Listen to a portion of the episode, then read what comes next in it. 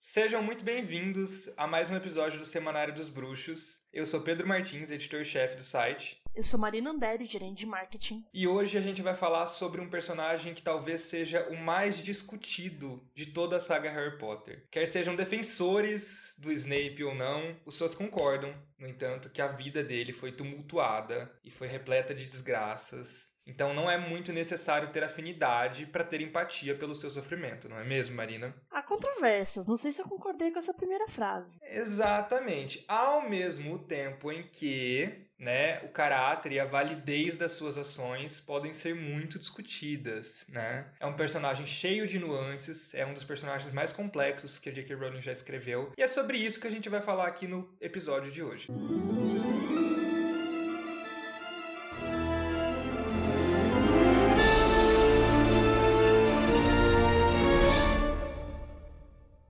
para discutir a vida e as mentiras, enfim, para discutir Severo Snape, a gente recebe aqui hoje a nossa redatora, Juliana Martins, que é bibliotecária. Oi, gente. E o Carlos Ferreira, que é professor de biologia e nas horas vagas mantém a conta Tio Severo no Twitter. Eu tenho certeza absoluta que vocês conhecem essa conta no Twitter. Se vocês não conhecem, correm lá porque ela é fantástica. Até a Ju, que odeia o Snape, provavelmente segue essa conta. E o Carlos, ele basicamente criou essa conta, né, Carlos, há bastante tempo. Oi, eu sou o Carlos. E o Tio Severo não é o Snape. Apesar de muita gente achar que o Tio Severo é o Snape, a gente optou por seguir uma linha do personagem. Então a gente traz uma mistura de características do Snape com outras características que envolvem a minha própria personalidade, né, como criador do perfil. Tio Severo tá no Twitter desde 2010, então em dezembro, dia 26 de dezembro, a gente completa 10 anos. E muita coisa mudou, né? A gente foi mudando o nosso comportamento e moldando também conforme a gente ia percebendo o próprio personagem da saga, que é o Snape. Legal, legal. E acho que para discutir o Snape, né, gente? O Snape realmente, essa pessoa, essa pessoa, nossa, esse personagem tão complexo e a gente tem que dividir essa discussão, né? Então acho que a gente tem que começar falando sobre a infância dele. Para quem não se lembra, o Snape cresceu com um pai dentro de casa que era trouxa e a mãe que era bruxa. O pai dele era uma pessoa bastante abusiva, não lidava bem com ele, não lidava bem com a mãe, não lidava bem com a magia dos dois. E a mãe dele, de certa maneira, era negligente essa situação toda, né? É, até que, é claro, ele conhece Lilian e vai para Hogwarts e aí tudo começa a mudar, né, Marina? Sim, eu acho que uma abordagem que a gente pode ter do Snape é esse momento pré-Hogwarts, né? Que a gente tem um pouco pelas memórias dele. Então ele conhece a Lilian, que é essa pessoa que de alguma forma ele até apadrinha, né? Tipo, ele apresenta ali, ó, esse daqui é o mundo bruxo, você é que nem eu. E aí ele também tem uma hostilidade muito grande com a Petúnia, que até então era só uma criança, não era uma pessoa que tinha alguma característica odiável, que nem, enfim, no futuro. E parece muito para mim que era muito uma reação dele a ela, era muito porque ela era trouxa. E o pai dele era trouxa, o pai dele era uma pessoa ruim, logo, todos os trouxas são pessoas que não devem ser confiáveis, algo meio assim. O que, que vocês acham dessa infância dele que trouxe, basicamente, que formou quem ele é no futuro depois? Inclusive, na, no segunda, na segunda memória história que aparece dele na infância, ele derruba um galho em cima da, da cabeça da Petúnia, né? E a Petúnia vai embora chorando e, e ele acha muita graça disso. E ele só fica ofendido porque a Lily ficou ofendida com ele, com essa ação. E tem também aquela cena em que ele mexe na correspondência da Petúnia e fica chocado que ela teve a audácia de escrever para Hogwarts. Então, esse preconceito dele com, com trouxa sempre foi muito bem enraizado, né? Provavelmente por causa do pai dele, mas não foi uma coisa que mudou mudou depois que ele conheceu, entre aspas, as propostas do, do Voldemort. Ele sempre teve isso dentro dele, desde pequeno. É, porque eu acho que até tem uma questão de que não é necessariamente da pessoa. Por exemplo, ele não tem problema com a Lily em si, né? Porque ela tem magia. Mas se alguém não tem magia. É, eu acho que ele alimenta um ódio ao próprio pai. E, e manifesta isso na Petúnia e todas as outras pessoas que aparecem ali. Isso, isso vai irradiando para todas as relações que ele tem com qualquer pessoa não mágica, né? Sim. Eu acho que o Snape, desde pequeno, ele se odeia, né? Porque o pai pai dele odeia ele. E, e, ele não se enxerga enquanto um ser humano digno de estar tá, de tá ali, de existir, sabe? Errado ele não tava, né? Amiga! Começou! Sabe? E, não, mas então. E aí ele vai depositando nas outras pessoas. Só que falta empatia, né? Porque, tanto que a, a, a Marina comentou que ele só vai, ou a, ou a Juliana, que ele só vai sentir, se sentir mal porque a Lily se sente mal também. Ele não tem noção das consequências dos atos deles. dele, porque ele não sabe, né? Não tem uma punição naquele momento, sabe? Só tem o, aquilo, olha, machuquei alguém que era próximo de mim, não vou fazer de novo porque eu quero essa pessoa próxima de mim, né? Não é nem porque, não é nem porque ele, ah, meu Deus, vou demonstrar um sentimento pela, pela Petúnia porque ela é irmã da Lily. Não, é porque ele queria a Lily perto dele. Eu acho que isso inclusive pauta muito das decisões dele enquanto adulto, né? Não querendo me adiantar na discussão e não vamos nos adiantar nessa discussão. Mas isso pauta muito também, né? A, a vida dele enquanto adulto. Sim, eu acho que talvez falte uma questão de que, tipo, que tipo de educação ele teve, afinal? Ele teve algum tipo de educação? Tipo, porque o primeiro contato que a gente tem com o mundo, né, são os nossos pais. E principalmente essa, essas crianças bruxas, né? Que, tipo, elas não vão pra escola, né? Geralmente, pra, pra gente que é trouxa, a gente vai pra escolinha. Então a gente também começa a ser moldado pelos nossos colegas, pelos nossos professores. Ele não tem isso, né? Tipo, ele tá ali e é ele por ele. Então, tipo, é meio difícil realmente também você criar um compasso moral a partir de um lar que é bem complicado, né? Assim como o do Harry, né? Um lar abusivo, totalmente abusivo. Total. O que mostra como as pessoas podem seguir caminhos diferentes, apesar de terem origens parecidas né? Uhum. Mas é um início bem difícil. Sim, é, eu acho que a diferença também um pouco é que o Harry, ele não tinha muito, ele não se espelhava, né? Porque eu acho que é natural que a gente se espelhe muito, independentemente do quão próximo a gente é dos nossos pais, a gente se espelha muito, né? A psicologia, inclusive, fala muito disso. Freud, alô,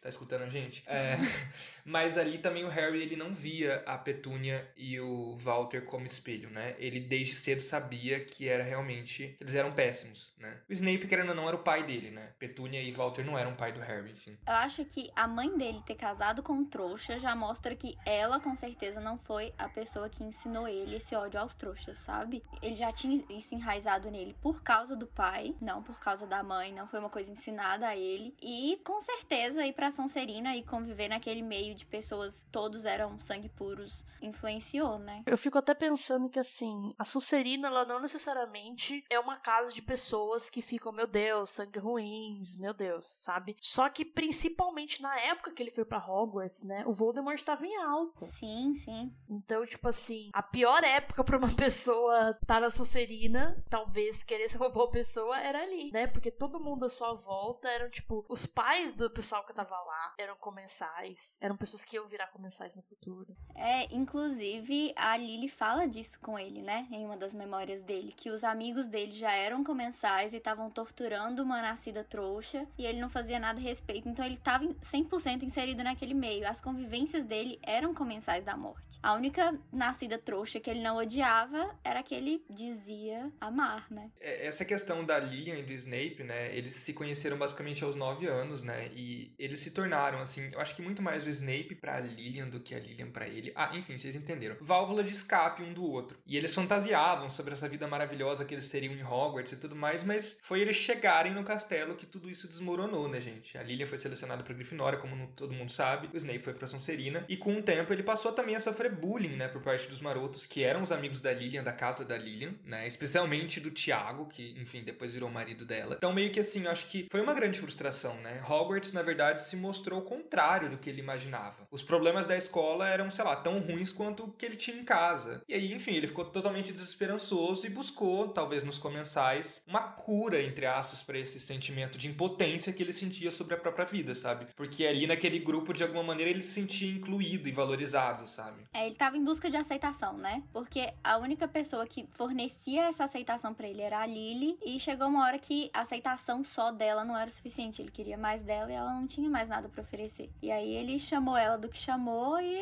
bora. Que ser adolescente, né? É, você, eu acho que você tem que ter uma noção de si muito forte para não cair nessas armadilhas, né? De você andar com o pessoal meio errado só porque você quer pertencer e tal. Quem sabe de si quando é adolescente, né? Então, tipo. Obviamente não o Severo Snape, né? Exato, mas, mas é isso também, né? Tipo, a gente talvez se meter com o pessoal errado, o máximo que a gente vai fazer, sei lá, nossa, vou matar a aula, tá ligado? Agora. Ele é, vou matar trouxas. Exato, é um nível, nível maior, assim. Eu acho que quando o Snape vê que ela foi pra Grifinória, que ele foi para outra casa, e eu acho que ele é selecionado para outra casa como. É, é, não acho, não, né? É uma estratégia da própria J.K. Rowling criar essa dualidade. Mas, assim, pensando na história, na própria personalidade do Snape, do Snape a gente tem isso. Só que essa, essa impotência que o Pedro traz é justamente a necessidade dele ter poder sobre alguma coisa na vida dele, e, e eu acho que esse poder sobre alguma coisa na vida dele faz com que ele enxergue a Lily como uma propriedade também. Porque ele, na, na infância pré-Hogwarts, ele não teve essa construção, né? E é na infância que a gente tem essa construção de o que é certo, o que é errado, de o que é racismo, de o que é outros tipos de preconceito. E aí, pensando o racismo na saga também, né, em relação a sangue puro e mestiços, enfim, e trouxas. E ele não teve nada disso. Tudo que ele teve foi uma mãe que sofria com o pai, ele assistia aquela, aquele tipo de, de comportamento, né? Aquelas atitudes que o pai tomava para ele. Então eu acho que tá, essa, esse, esse comportamento de posse tá muito relacionado também com a relação que o pai dele tinha sobre a mãe, né? E chegar em Hogwarts e, e se deparar que ele não era, ele não tinha controle sobre as coisas que ele queria, não vou justificar, não justifica o que ele fez, mas pode tender a ter esse tipo de comportamento a gente reproduz os comportamentos que a gente encontra ali no. Olha, eu aqui querendo pagar toda a profissão errada, gente.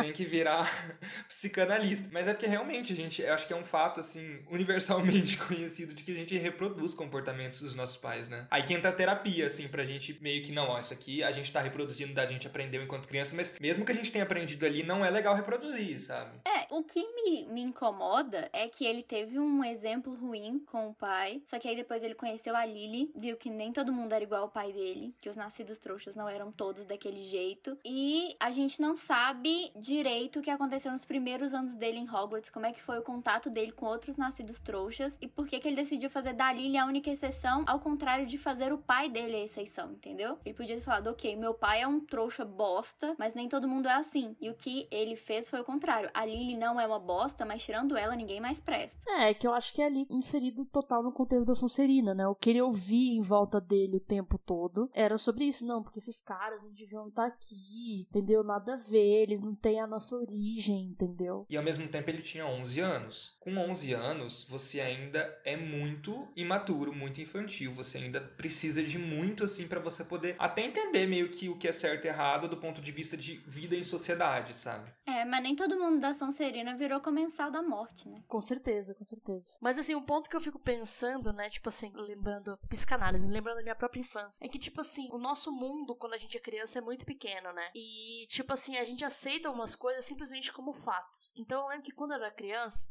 meu pai dirigia, minha mãe não dirigia. Para mim não existia uma questão de machismo ou nada do tipo. Era tipo, pais dirigem, mães não dirigem. Era isso. Aí quando eu vi uma, uma amiga da minha mãe, que era mãe dirigindo, eu fiquei, meu Deus, mas mães podem dirigir? Porque era isso, tipo, era simplesmente o que eu via e eu aceitava que era isso, sabe? Isso eu não sei como que em que época aconteceu com você, mas pode ser, sei lá, aos 6 anos de idade, mas também pode ser, sei lá, aos 13, 14, sabe? Dependendo da realidade em que a pessoa vive. Não, eu, eu tinha os 6 anos, não era tão. Achei a questão da Lily, que foi um ponto que o Carlos levantou que eu achei interessante, da questão da posse. De tipo assim, de que ali na infância, ali onde eles moravam, tinha os dois ali, só os dois, né? Tinha Petúnia, que às vezes enchia o saco, mas tudo bem. Mas era isso, os melhores amigos, né? BFFs Forever e tal. E o Snape tinha toda a atenção da Lilian, né? E aí ele tomou isso como a verdade verdade absoluta, né? De que deveria continuar dessa forma para sempre. E aí, quando ele viu que não era bem assim, principalmente, porque mesmo que eles estivessem na mesma casa, já teriam uma, um afastamento pelo fato de que eles não estão mais sozinhos, né? É, o mundo deles cresceu, né? Aí ela conhece novas pessoas, faz novas amizades e ele se sente abandonado. E ele não estava preparado para isso. para ter que dividir ela, né? Sim, eu acho que essa separação da, da J.K. Rowling das casas é justamente para reforçar isso, né? É assim, assim, ela era a única, único exemplo de amizade que ele tinha, o único modelo de amizade que ele tinha, né? Que aconteceu antes de Hogwarts. Depois eles vão para Hogwarts, eles vão para casas diferentes. Aí, imagina, você só tem uma pessoa na sua vida. Você não pode nem contar com seu pai, a tua mãe tá sofrendo. E aí ela vai para outra casa e faz outros amigos. E aí os, os modelos que você tem dentro da sua casa são pessoas que torturam, que matam, que, enfim, são comensais da morte. Eu fico imaginando que tipo de reação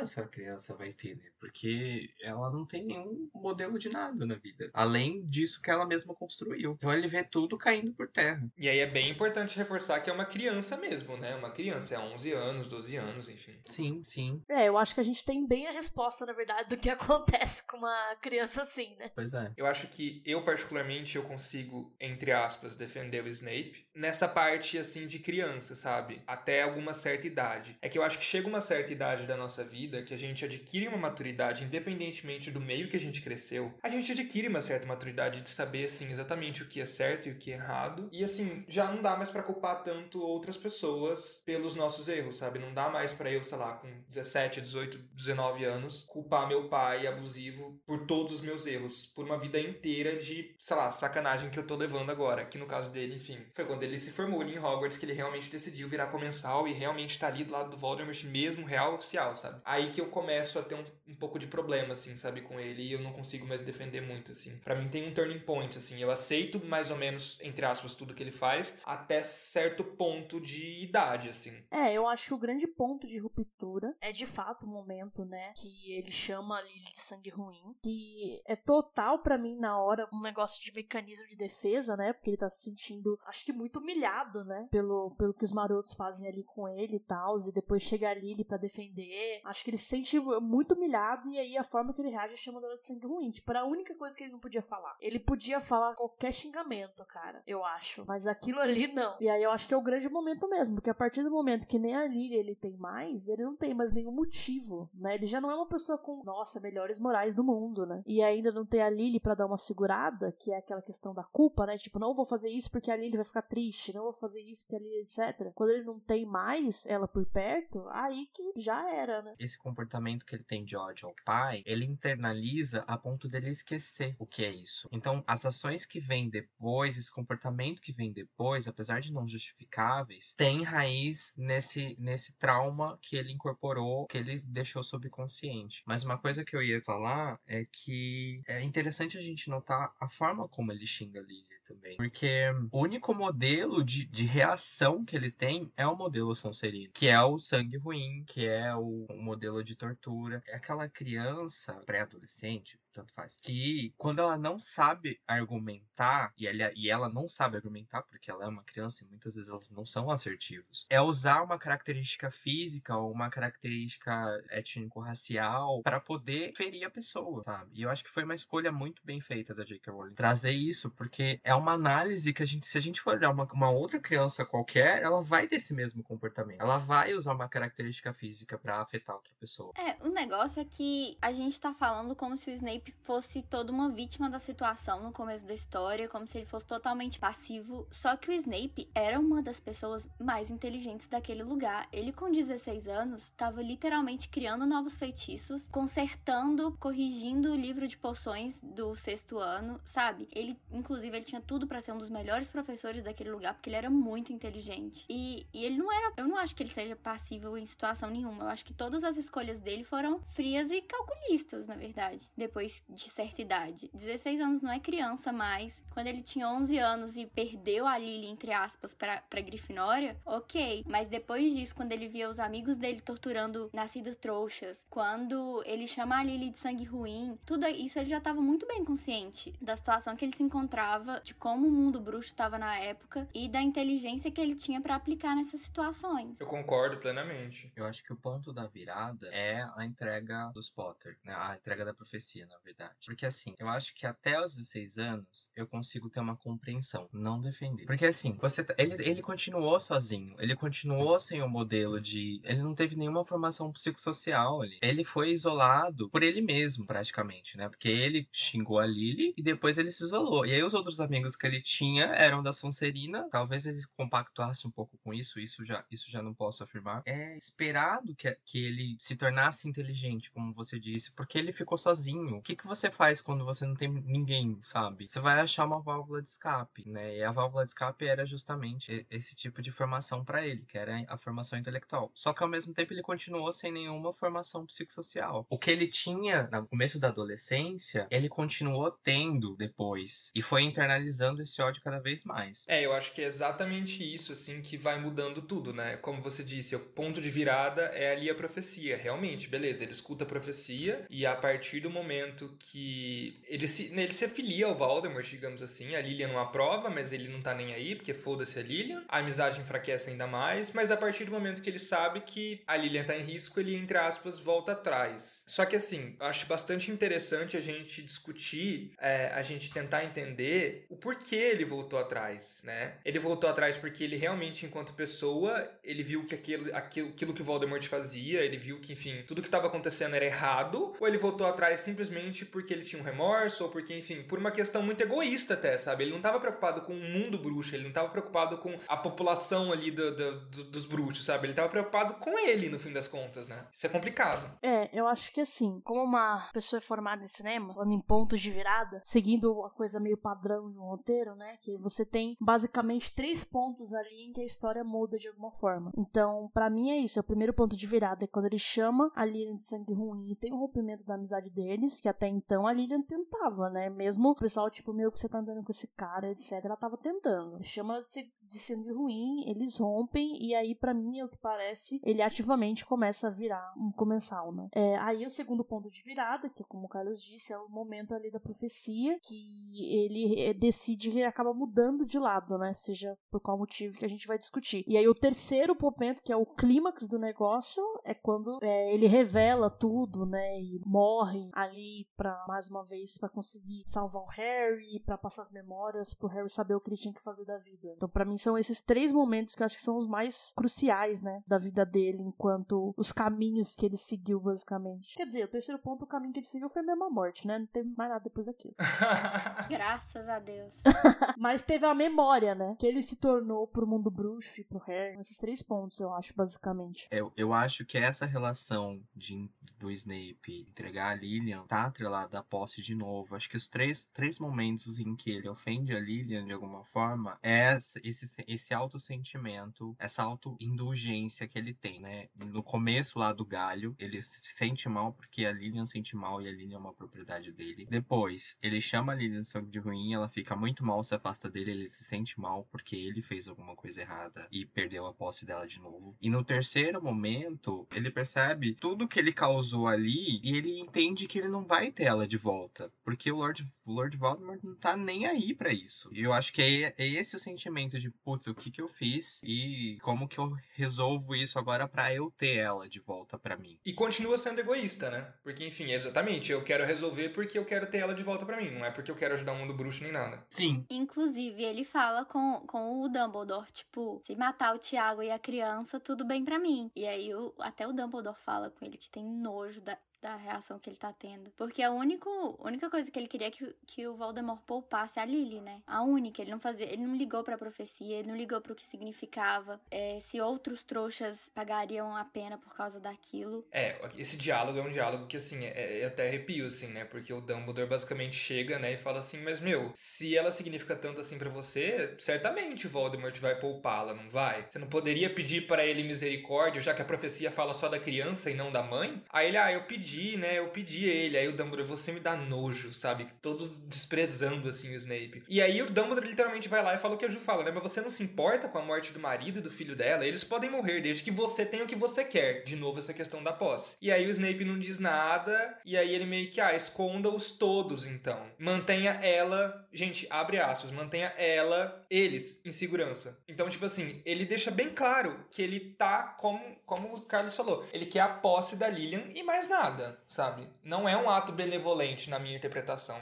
É um ato de egoísmo de querer manter a posse sobre a pessoa que ele sempre achou que ele tinha posse. É um, é um negócio muito, tipo, falta, não tem nenhum tipo de empatia por nada, né? Tipo assim, gente, o Harry é um bebê, é um bebê, tá ligado? Não tem nada a ver com isso, entendeu? Não tem nada a ver com a história. Eu acho que, inclusive, tem até aquela imagem, né, que tem no filme, que é de ele encontrando o corpo da Lily, né, morto, e aí Ele abraça e tá chorando horrores. Tá tipo o bebê atrás, né? É, e depois ele vira as costas e vai embora, porque quem acha o Harry é o Hagrid, né? Sim. Eu sei que esse é o ponto mais debatível, mas para mim, todas as boas ações do Snape foram egoístas. Ele não se tornou um herói em momento algum. Tudo que ele fez foi por, por ele mesmo, assim. Até o, o final dele foi totalmente egoísta. Mas você não acha que essas ações egoístas são, foram enraizadas? Se tem justificativa para as coisas que ele fez. Não, eu não disse isso. Eu disse enraizadas tipo, do pai dele e tal. Lembra que eu comentei que essa falta de empatia vem da construção da infância? E ele continuou com essa falta de empatia internalizada. Ah, mas aí já é um, um, quadro de psicopatia que ele mostra, né? Porque a única pessoa que ele diz amar, que na verdade ele não amou, ele tinha um sentimento de posse em direção a ela, que foi o que a gente já discutiu aqui, foi a única pessoa que ele se importou a vida inteira. Se você não tem um sentimento bom a ninguém, aí já é um quadro de psicopatia. Aqui eu acho meio provável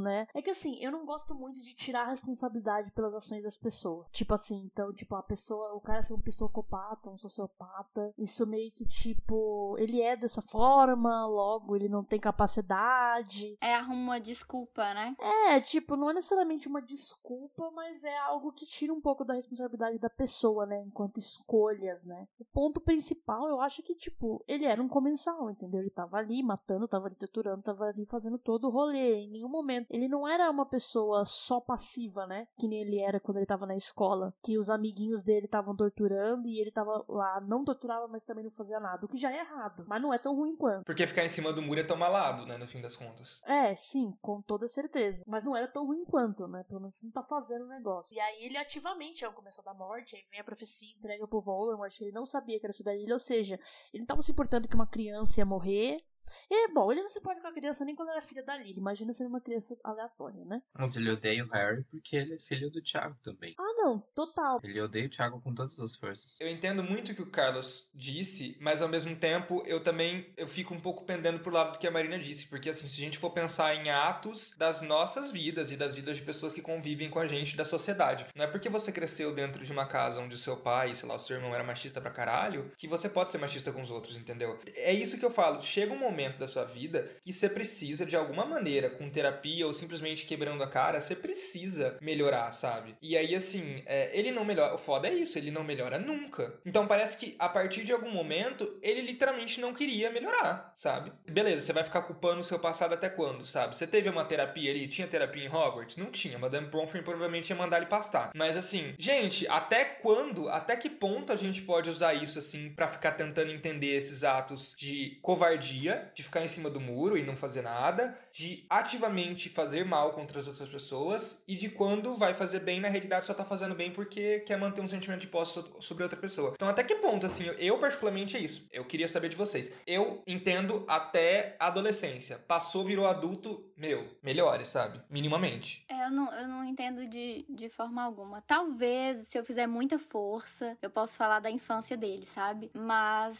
para mim, não tem justificativa. Inclusive depois que ele vira adulto, né? Quando ele é um professor e ele escolhe torturar crianças, em que ele tem uma posição, uma posição de poder acima dessas crianças e ele escolhe torturar essas crianças, não tem nada no mundo que justifique. Então, gente, eu não tô defendendo Snape, juro para vocês, não tô defendendo. Não, não, fica tranquilo porque a gente entende que no caso é a posição que você vai tomar porque todas, todas as outras pessoas estão falando mal. É, e tem que, tem que haver um contraponto, né? Senão, senão a gente vai ficar aqui simplesmente, né? É porque eu defendia também até o início, agora eu já não defendo mais, agora fica só com você. Beijos. não, eu não tô defendendo. É, mas assim, o meu entendimento é os atos da infância criaram condições para que ele desenvolvesse outros atos na adolescência e outros atos na vida adulta. Não teve terapia, beleza. É psicopata, beleza. É culpado? Com certeza. Tem que pagar? Com certeza.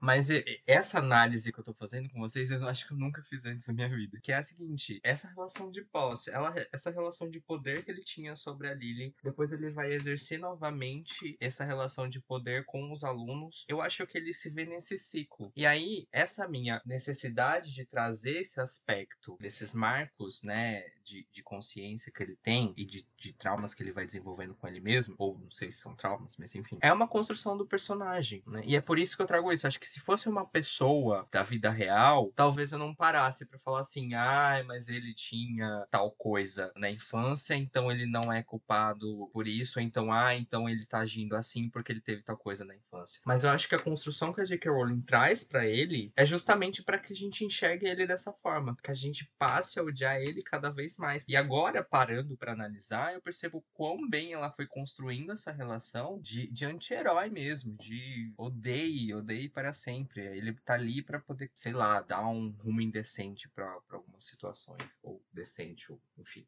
É, eu acho que ainda mais porque o negócio é pelo ponto de vista do Harry, né? E até um recurso que ela utiliza no primeiro filme, o Snape é muito bode expiatório, né? Tipo assim, o, o Harry acha muito que é ele, então ele nem considera o Quirrell. Bem que o Harry não é a pessoa mais inteligente do universo, né? Mas assim, ele, ele nem considera outras pessoas, porque para ele é muito claro que o Snape é o bad guy, né? Eu entendo tudo isso que vocês estão falando em relação à, à narrativa e tudo mais, mas ao mesmo tempo eu consigo muito imaginar pessoas que teriam atitudes muito iguais e parecidas e semelhantes a do Snape, sabe? Então eu consigo consigo interpretar ele de alguma maneira como. É que é estranho aqui, a gente tá discutindo há 40 minutos um personagem. É como se fosse uma pessoa, no fim das contas, né? Tipo. Eu não sei se é uma pessoa.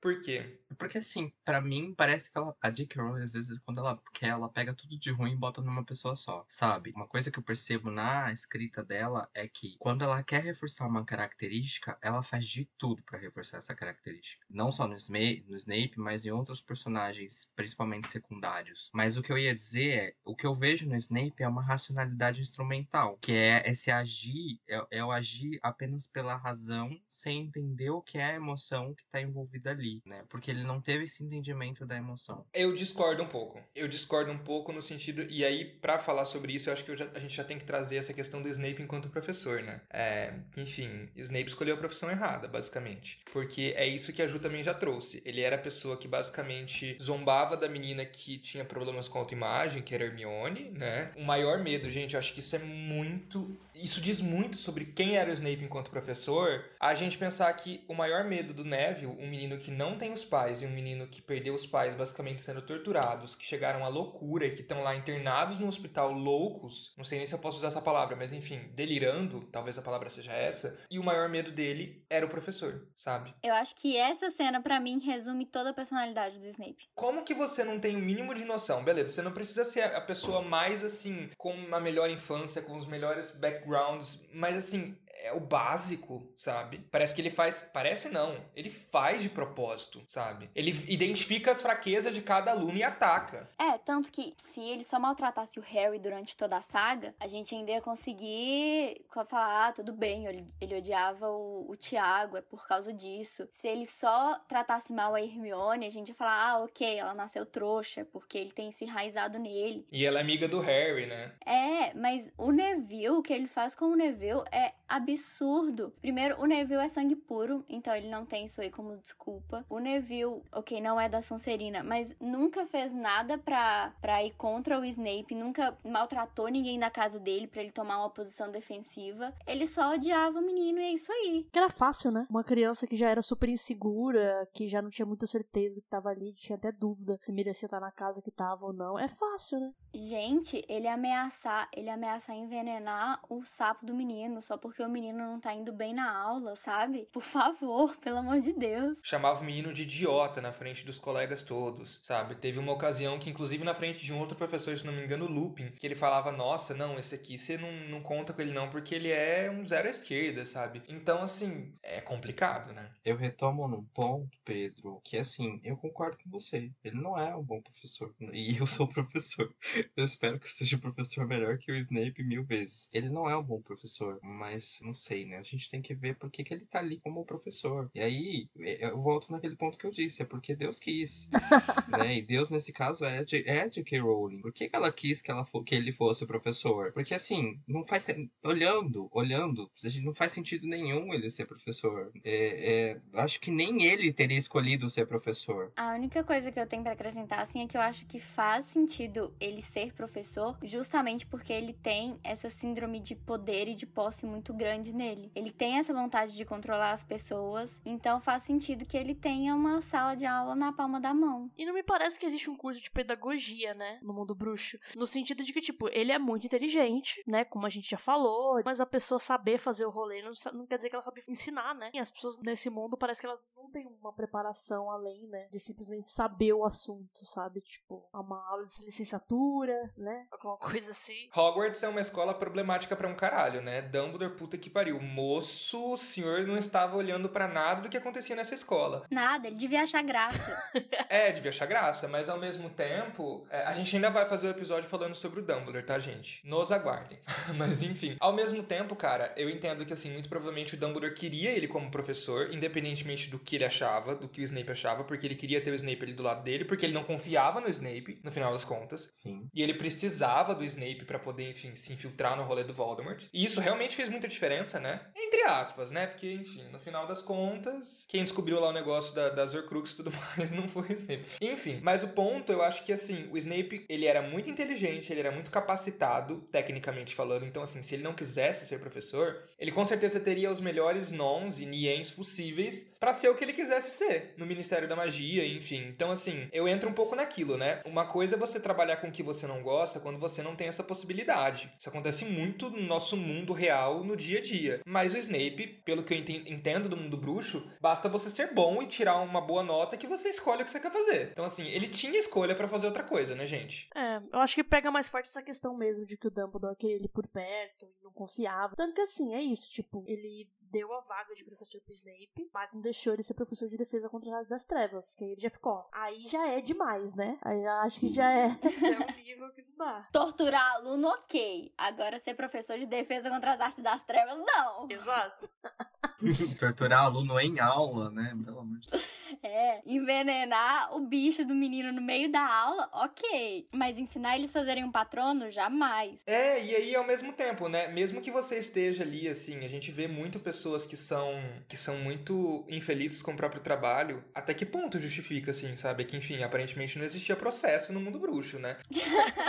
Nenhum. Mas assim, até que ponto justifica, né? E não só com os alunos, né, gente? Ele ali, enquanto professor, enquanto funcionário de Hogwarts, ele era uma pessoa horrível com outras, com outros funcionários, né? Então, por exemplo, ele basicamente entregou a licantropia do Filch. Meu Deus, onde eu tô, gente?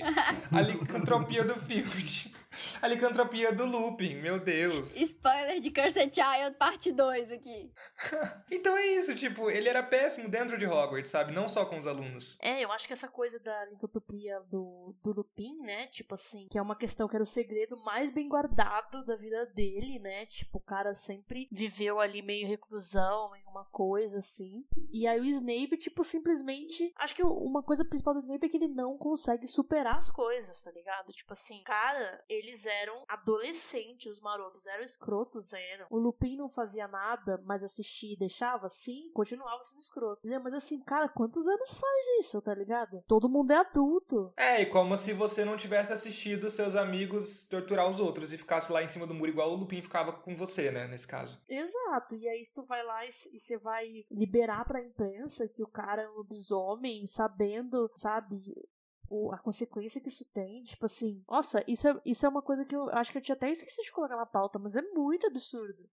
Sabe? Tipo, meu, supera as coisas, pelo amor de Deus, cara. Por falar em superar as coisas, o patrono dele tá aí pra provar que ele não consegue superar nada, né? Essa questão do loop, inclusive, Marina, vale lembrar que foi esse emprego de professor em Hogwarts foi o único emprego que o Lupin conseguiu na vida inteira. Porque a gente às vezes não se toca, né? Mas licantropia no mundo bruxo, ela seria. Não vou nem fazer comparações porque isso não é justo, isso não é legal. Mas o ponto é, é uma coisa. Seria uma coisa muito forte no nosso mundo, sabe? Tipo, é muito, muito, muito forte forte, sabe? Pro cara não conseguir nenhum emprego na vida inteira. Aí o único emprego que ele consegue, o Snape vai lá e destrói, revelando que ele era um lobo, um lobisomem. Um bosta, um bosta esse homem. Pra, na minha cabeça, ele tinha esse ódio alimentado pelo Lupin, enfim, da época de infância, que é isso que a Marina falou mesmo, pô, não supera, né? Tanto que o patrão dele é o patrono dele, enfim. Mas ele também queria a vaga de professor de defesa do cargo, é contra as artes das trevas, né? Querendo ou não, ele queria essa vaga também. Ou seja, além de cruel, antiético. Ele era, era o ego, era, era a questão do egoísta mesmo, tipo, é, eu preciso disso, eu quero ter isso, sabe? É, tipo, é um comportamento. Por isso que eu falo que quando a J.K. Rowling coloca uma característica assim, ela reforça até onde não dá mais. E eu não consigo dissociar isso dela, porque eu não consigo, eu não consigo fazer essa relação que vocês trazem, sabe? Tipo, ah, podia ser uma pessoa real. Na minha cabeça, tipo, é um personagem construído pela J.K. Rowling. E aí eu vou tentando entender por que, que ela foi colocando esses tipos de comportamento. Não justificar o, o ato dele em si, mas justificar por que, que ela colocou isso na história. Ai, mas ele não se ajuda, né? Não, com certeza.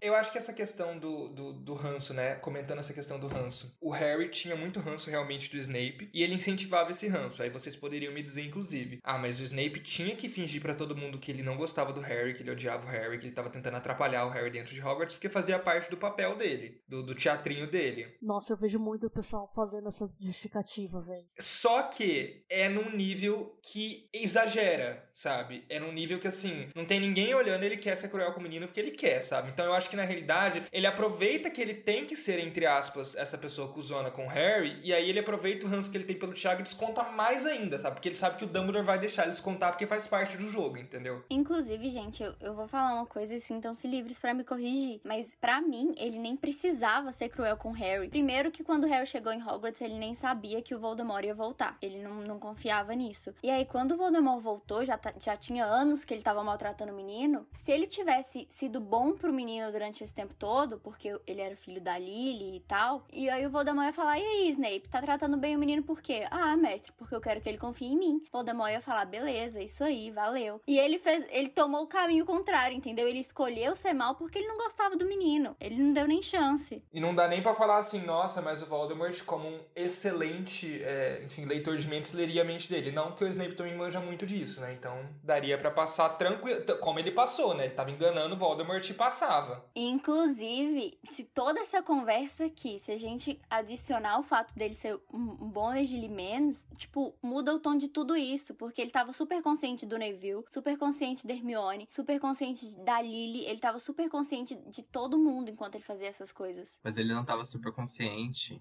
da relação emocional. Ele não tem, gente, ele não tem essa relação emocional. Não é certo, mas por mais que ele estivesse consciente, ele não entende o que o outro sente. Falta empatia, falta alteridade. Na racionalidade mais pura do mundo, seria possível entender que aquilo que ele tá fazendo é muito ruim, né? E mesmo assim. É. Eu não acho que ele. Eu, eu, não, eu acho indefensável falar que ele tava sendo mal com o Harry porque era papel dele, não sei o que lá. Ele tava sendo mal com o Harry porque ele não gostava do Harry, nunca gostou do Harry, queria o Harry morto. O Harry lembra muito o Thiago. E, enfim, eu acho que aí é o outro motivo para explicar por que, que ele defende o Harry durante todos esses, esses anos. Mas. E aí a gente entra num ponto muito interessante, né? Que quando ele descobriu que o Harry teria que morrer, ele ficou assim, abismado, né? Mas oxe, por quê? Você nem gosta do menino, fio? Eu acho que é, ele só ficou assim, meu Deus, a Lily morreu em vão. Não era por causa do Harry em si. É, então, morreu em vão. E também acho que muita questão de tipo assim, meu, eu tô aguentando esse moleque, tá ligado? Há seis anos, sei lá. Tô protegendo ele pro que for. E aí é pra ele morrer no final? Não acredito que eu perdi meu tempo suportando esse menino que eu odeio, entendeu? Pra ele morrer. Se fosse assim, morria logo, né? Pra outra pessoa ter a honra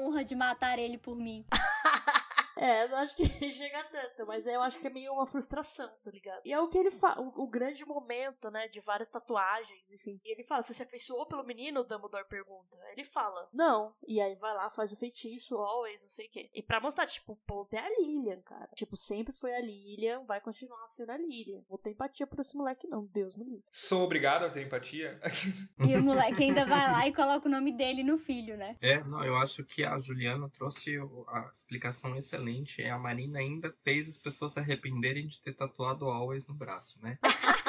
eu acho que, eu acho que é isso, gente. Tipo, nesse momento não, não tava claro, porque é o ponto de vista do Harry de perdão, um personagem que tem que ser arrebatador, né? Mas faltou esse, esse entendimento. Ele queria você morto o tempo todo. Você não morreu no começo, ele teve que proteger você até agora. Agora você vai morrer. Por que, que não morreu você lá no começo e ali ele ficou vivo? Ou seja, egoísta mais uma vez.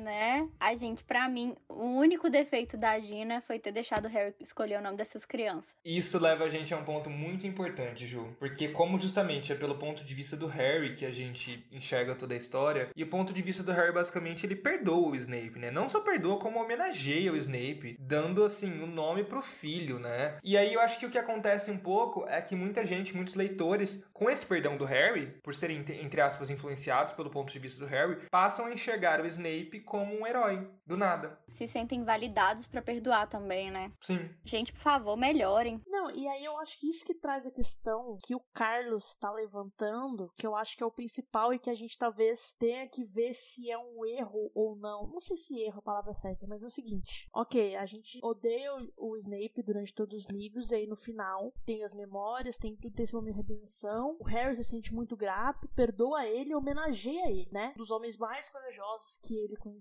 Então, isso me leva um questionamento. A J.K. Rowling, enquanto autora, acredita que o Snape se redimiu, então? Porque ela tá levando o leitor a querer isso, né? Sim, e tanto que naquela série de tweets que ela fazia todo, todo aniversário da Batalha de Hogwarts, em uma ela pediu desculpas por ter matado o Snape, né? Então, na minha. E ela já disse alguma vez, se eu não me engano, não, não lembro quando, que para ela o Snape não era nem herói nem vilão. Então, acho que ela deu uma perdoada aí. Deu uma passada de pano bacana. É, porque o que me preocupa, tanto nessa, nessa questão do Snape quanto Dumbledore. É que é isso, é que parece que ela acredita que no fim eles são merecedores de homenagem. Sim. Tipo você colocar nome em rua, nome de general, sabe? Nome de torturador da ditadura. É, exato. Não, é, exato. Mas eu também não vejo o Snape como herói nem vilão. Eu sempre vi ele como anti-herói. Mas eu vejo ele como um ponto necessário pra narrativa. Por isso que eu tento entender os comportamentos que ele tem, que a J.K. Rowling escolheu pra ele. Mas realmente, eu não sei por que, que ela, no final. Talvez ela precisasse desse arrebatamento, mas eu não sei se ela fez muito bem, assim. Não questionando as habilidades de escrita dela, porque eu não teria feito nem metade do que ela fez em uma página, mas olhando agora não faz sentido. Mas é que eu acho que não dá para fazer bem feito, né? Eu, eu, acho que é muito interessante, assim, né? Porque você falou assim, ah, a J.K. Rowling é uma pessoa que foi lá e ficou fazendo o Snape ser essa pessoa que reforçava as questões ruins dele, mas aí no final ela vai lá e, e elogia ele, e batiza o menino, e fala no Twitter que ele, que ele pede desculpa pela morte, então assim, eu fico pensando, peraí, a J.K. Rowling eu acho que na real ela é meio fãzinha do Snape, sabe? Ela é Snape fan. Ela, ela compra essa história toda. Então, pra mim, parece meio que ela acredita nisso também, sabe? Se ela fez todas as coisas, meio que tornando ele, né? Tipo, se não um herói, é uma pessoa que se sacrificou tanto e tal. Um mártir, né? É, é um mártir, com certeza. Harry perdoou e homenageou. E, tipo, enfim, até então a gente não sabia que a J.K. Rowling tinha uma moral tão questionável. eu fico meio preocupada, entendeu? Pensando. Agora tudo tá explicado, tudo faz sentido. Pra defender o Snape tem que ter uma moral questionável. É, sei lá, tipo, dela achar. Porque é isso, mano. O Harry porque eu consigo entender do ponto de vista do Harry, porque o Harry não é uma pessoa muito inteligente, ele é limitado. Uhum, Sim. Obrigado. Então, por ser limitado, então eu entendo dele ver aquilo e falar: Meu Deus, que cara legal, nosso Dumbledore, que cara legal, esqueci que ele me, me criou como um porco para bate, etc. Ele esquece, ele só fica, ai que pessoal bacana, né? E aí ele vai lá e homenageia, sabe? Meu Deus, isso é muito a cara do Harry. Então eu entendo, só que o ponto é que, como é pelo ponto de vista do Harry, né, e quem tá escrevendo é a J.K. Rowling, então parece para mim que ela meio que concorda com isso, porque é a mensagem que fica. Eu, quando criança, pelo menos quando eu li, eu super comprei. Aí só depois, quando eu cresci, amadureci, esse ponto foi sendo levantado, que eu parei para pensar de que, na real, o cara continua sendo uma pessoa ruim. Né? Mesmo que os seus atos serem bons, não significa que você é uma pessoa boa, né? Total. Eu acho que a J.K. Rowling se envolveu tanto na história, mas é ela é a típica cristã que acredita na, na verdade na salvação, né? De alguma forma. Eu nem sei se ela é cristã de verdade, mas na minha cabeça ela é. E acredita na verdade e na salvação. Então, o entendimento que o Harry tem para perdoar o Snape é o que ela vai construindo na série toda e acha que a gente vai comprar. E analisando todo o podcast agora, a gente acabou não comprando, né? Porque assim, é aquela coisa que eu venho que eu venho batendo aqui. Falta de empatia, relação de poder, relação de posse, sofreu, tudo isso tá atrelado à infância que ele teve também. Aí quando o Harry enxerga tudo isso, ele acha que é perdoável, porque tá justificável de alguma forma. Então, os fins justificam os meios, ou os começos também, nesse caso. Mas, entendeu? Então é muito nesse sentido. É bem ma maquiavélico, não sei. É o príncipe, né? Total. É o príncipe. Ai, nem me deixa começar sobre o príncipe. O príncipe mestiço. Meu Deus, que homem que se acha. A gente aqui falando, coitado, nunca teve nada na infância. Usava aquelas roupas velhas. E aí ele, o príncipe. Ah, mas aí nesse caso ele só, ele só fez uma piadoca, né? Tipo, já que a, a mãe dele era Prince. Eu não achei graça nenhuma na piadoca dele. E era a única coisa que ele tinha também, né, gente? O nome, né? É, A única coisa que ele tinha era o nome bruxo. a única riqueza. Por isso que ele, ele se vê assim, meu Deus, príncipe. Quero. E era um príncipe, né? Porque era filho único, tem essa questão de nunca teve ninguém pra brigar, não teve nenhum irmão pra brigar. Aí faltou um irmão pro Snape, né? Basicamente, assim. Pra dar uns tapas na cabeça dele, né? Tipo, igual teve, sei lá, sabe? o- o- os, os Blacks tinham, eles eram irmãos, né? O Sirius tinha o irmão dele, enfim. Então faltou, assim, né? Basicamente, faltou. É, o- é gente, se, se o Snape tivesse um irmão, pronto, teria resolvido. Aqui. Exato, não precisa de terapia. Ah, mas o, o, o Dumbledore, o alvo tinha, o irmão dele quebrou o nariz dele e ele ainda cresceu pra transformar crianças em porco pra bate, né? Então tudo é questionável aí. Foda. Então é isso, gente. Eu acho que depois dessa longa explanação e dessa longa discussão que a gente teve, nada mais justo do que a gente simplificar essa discussão toda extremamente complexa numa resposta de sim e não, né? Então, assim, gente, depois de tudo que a gente discutiu, depois de ler Harry Potter 10 mil vezes, enfim, vocês acreditam na redenção do Snape? Vocês curtem o Snape? Ou vocês são haters do Snape? Vamos simplificar bem ao máximo, assim. Começando por mim. Não suporto. Pra mim, o melhor acontecimento da saga foi a morte dele. Foi tarde. Que pesado. Próximo. Sem palavras, gente. Eu culpo o Snape, mas acho ele necessário pra série. E Pedro, você tá na minha lista a partir de agora. Não, é isso. Não perdoo, não tenho paciência, mas é legal que a gente sempre pode discutir e passar raiva, né? Então é isso bacana. É, um personagem bem escrito, só é, Insuportável. né? Que bom, né? Que pelo menos ele rendeu a gente um podcast inteiro e um podcast muito bom. É isso. Obrigado, Snape, por ser escroto e render-nos um podcast. Mas ser escroto, mas ao mesmo tempo que faz coisa ali, entre aspas, boa, pra render um podcast pra gente, né? Tudo. Quase falei ícone, só que não. Mas assim, lembre sempre, né, de que não sou obrigado a ter empatia com você, então. Gente, então é isso. Agradeço muito pela presença de vocês. É, Ju, pro pessoal que escutou aqui o nosso podcast, quer trocar uma ideia com você, quer te jogar hate, quer falar que concorda, Ju, ícone, como que as pessoas podem te encontrar? Gente, por favor, não denuncie a minha conta, tá? Mas é Jups Dias em todas as redes sociais. Tudo. E você, Carlos? Tio Severo Underline no Twitter e no Instagram a gente vai chegar em breve. Fiquem espertos lá no Twitter. Hum, legal. E você, Marina? Minhas redes sociais são todas Marina Anderi. Marina, A-N-D-E-R-I. Legal. As minhas são todas também IM Pedro Martins. No Twitter, no Instagram, enfim, em todos os lugares. E, claro, as redes sociais da Potterish, né, gente? Muito importante vocês seguirem o Potterish também. O Potterish em todas as redes sociais, com exceção do Instagram, é arroba Potterish. Aí o nosso Instagram é arroba Potterish Oficial. E tem também, claro, o site, se você quiser ficar por dentro de todas as notícias, de entrevistas, de matérias, de joguinhos, entra lá no potterish.com que tá muito legal. Exato. E aí, gente, uma coisa que eu descobri recentemente, vou contar pra vocês. Eu tava falando em todo episódio, ai, deixem seu comentário, né, sua review. Isso só dá pra fazer no Apple Podcasts, no resto não dá. então deixem seus comentários nas redes sociais mesmo, se você não usar Apple, tá? É isso que eu tenho a dizer. Mas salva aí o episódio, né, pra você sempre receber quando a gente lançar um episódio novo, toda terça-feira. Isso, é, você pode dar o feedback onde você quiser. No YouTube também dá pra comentar, porque a gente coloca o podcast no YouTube, né? Então, assim, faça o seu feedback valer e faça o seu feedback chegar até a gente. Um beijo e até a próxima. Tchau, gente! Tchau, gente. Beijo. Beijo, gente.